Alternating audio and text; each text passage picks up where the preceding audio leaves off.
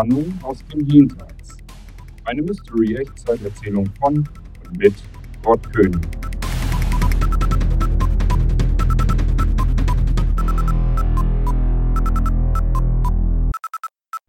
Endlich beeilte Paul sich.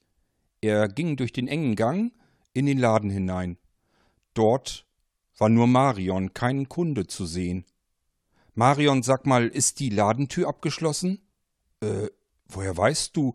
Wir müssen raus hier, sofort. Moment, ich muss den Schlüssel erst. Sie kramte in der Handtasche herum. Aber was ist denn los? Du bist ja ganz aufgebracht.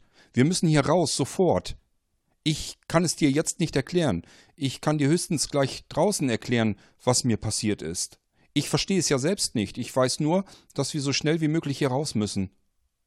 Paul war so hektisch und so aufgebracht, dass Marion sofort verstand, dass es hier um jede einzelne Sekunde ging. Irgendetwas ganz Schlimmes musste passiert sein. Sie nahm den Schlüssel aus der Handtasche und steckte ihn von innen in die Ladentür, drehte darum herum. Es rüttelte, es klackerte, doch das Schloss ließ sich nicht herumdrehen.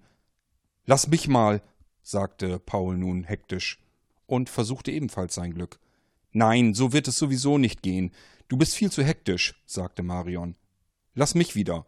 Sie nahm den Schlüssel in die Hand, drehte daran herum. Gefühlt dauerte es eine Ewigkeit. Wahrscheinlich waren es höchstens zehn oder zwanzig, vielleicht waren es auch dreißig Sekunden. Dann endlich, es klackte. Die Tür ging auf. Paul nahm hektisch Marions Hand. Er zog sie hinter sich her, ging auf die Straße, ging auf die gegenüberliegende Seite, ging in die nächste Seitenstraße und von dort noch ein kleines Stückchen weiter. Und dann passierte es. Rums! Ein ohrenbetäubender Knall flog quer durch alle Straßen. Er betäubte sogar die Ohren derer, die ihn hörten, in unmittelbarer Nähe. Unmittelbar nach dem Knallen folgte ein Fiepen in Pauls Ohren, er hatte regelrecht Ohrensausen davon. Durch das dumpfe Fiepen hörte er jedoch, wie weiterhin Scheiben explodierten, Splitter auf der Straße landeten. Der Anrufer schien recht zu haben. Zunächst war eine Explosion im oberen Stockwerk. Das war der laute Knall. Dann zog sich in Windeseile ein riesengroßer Feuerball quer durchs Haus bis runter in den Laden, erreichte dann das Schaufenster und auch dieses explodierte und splitterte auf die Straße. Das war der zweite große Knall, den Paul jedoch nur noch durch dieses dumpfe Fiepen wahrnahm. Marion stand ohne Worte neben Paul, starrte in Richtung des Ladens, starrte auf das Feuer, das nun aus dem Schaufenster herausloderte. Die Gardinen hatten Feuer gefangen. Der ganze Laden stand in unmittelbaren Feuerflammen. Wie konnte das denn? Das war aber auch schon das Einzige, was Marion überhaupt hervorbrachte. Sie hielt sich die flache Hand vor den Mund.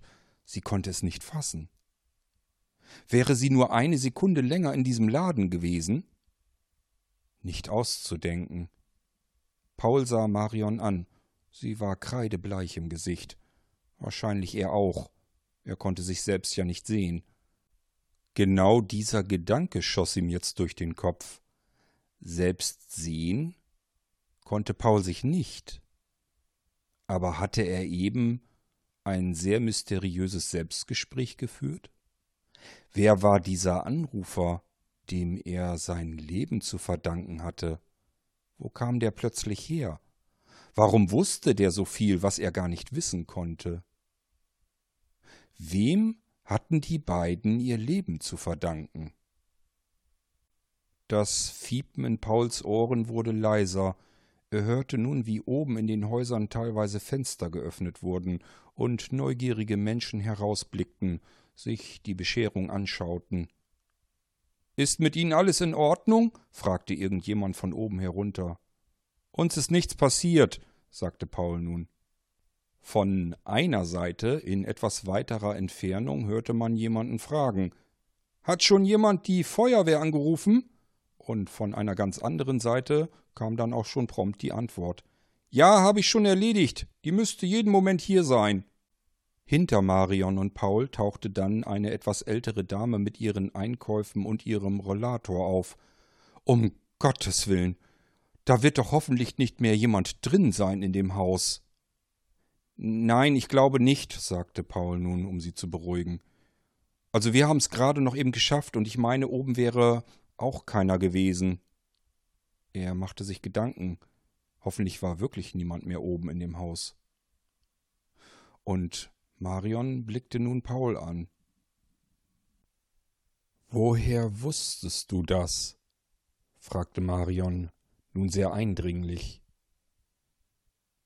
Auftrag Nummer 19, sagte Paul nur ganz kurz darauf. Weißt du noch, wie der Mann hieß? Marion überlegte kurz. Ich sag's ja, Zahlen kann ich mir gut merken, aber alles andere, das steht im Auftragsbuch. Und das ist wohl da drin. Sie zeigte mit dem Finger auf die Flammenhölle. Wenn du dir die Zahlen immer so gut merken kannst. Vielleicht hast du dir zumindest gemerkt, wann er das Telefon abholen wollte. Kannst du dich daran denn erinnern? Ja, allerdings. Das werde ich wohl kaum vergessen können. Wieso? Was war denn daran so seltsam? Der Mann nannte mir nicht nur den Tag, heute, sondern auch eine Uhrzeit. Und? Er sagte mir, er würde pünktlich und exakt um 16.48 Uhr und 33 Sekunden erscheinen, um das Telefon abzuholen. Paul schaute auf seine Armbanduhr. Das war vorhin. Ja, findest du das nicht seltsam? Er sagte ja nicht, ich hole das Telefon um fünf Uhr ab oder um Viertel vor fünf. Er sagte wirklich Wort für Wort 16.48 Uhr und 33 Sekunden. Paul fasste sich grübelnd ans Kinn. Ich möchte mit dir wetten, das war exakt die Uhrzeit der Explosion.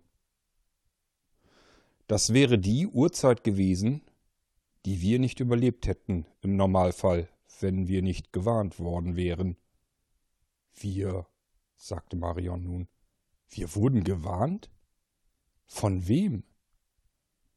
Wenn ich das so genau wüsste, ehrlich gesagt, ich kann es ja selbst kaum glauben. Ich weiß auch noch gar nicht, ob ich das später der Polizei so sagen soll. Die stecken mich ins Irrenhaus. Du machst mir Angst, Paul. Was ist passiert? Wer hat uns gewarnt? Marion sah Paul noch eine ganze Weile lang an. Sie wartete auf eine Antwort, doch die kam nicht. Paul sah äußerst nachdenklich aus. Dann blickte auch sie wieder zu den Flammen rüber. Dieses dieses verdammte Türschloss, es hätte uns fast unser Leben gekostet. Nur wegen einem blöden Türschloss. Ach ja, das Türschloss, war Paul jetzt zurück aus seiner Gedankenwelt. Wieso war das überhaupt verschlossen? Warum hattest du die Ladentür abgeschlossen? Es war doch noch gar nicht Ladenschluss. Wieso war sie verschlossen? Das kann ich dir genau erklären, antwortete Marion. Kurz zuvor, nur wenige Augenblicke, hatte ich durchs Schaufenster eine Horde halbbesoffener Männer durch die Straße ziehen gesehen. Die haben rumrandaliert. Schräg gegenüber im Haus haben sie beispielsweise die Haustür eingetreten. Das Holz war regelrecht aufgesplittert. Außerdem haben sie überall die Mülleimer abgekloppt, die an den Laternen hingen. Ich hatte einfach Angst, dass die zu uns in den Laden kommen und dort ebenfalls herumrandalieren. Also habe ich schnurstracks die Tür abgeschlossen und so getan, als hätten wir geschlossen, damit sie gar nicht erst den Laden würden betreten können. Ich verstehe. Das war richtig so, Marion. Das hast du gut gemacht. Ja, toll. Viel genützt hat es aber nicht.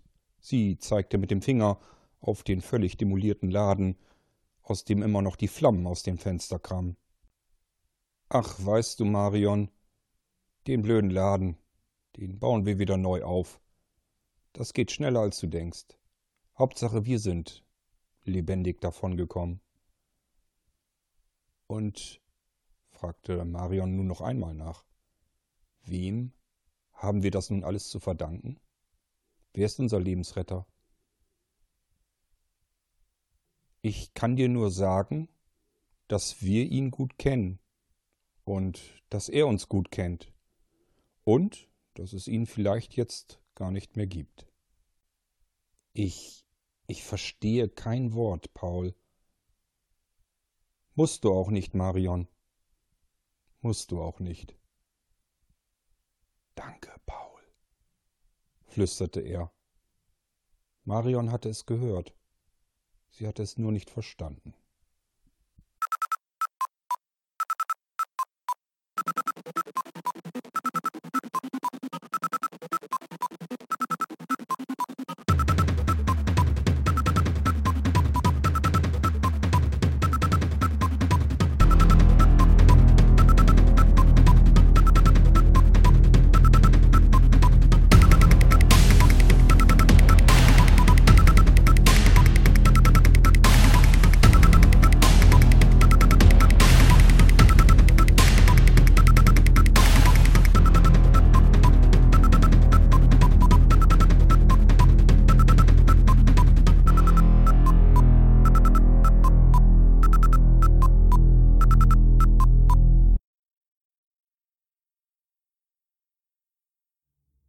Das war Geistreich, der Mystery Reality Podcast von Blinzeln Media.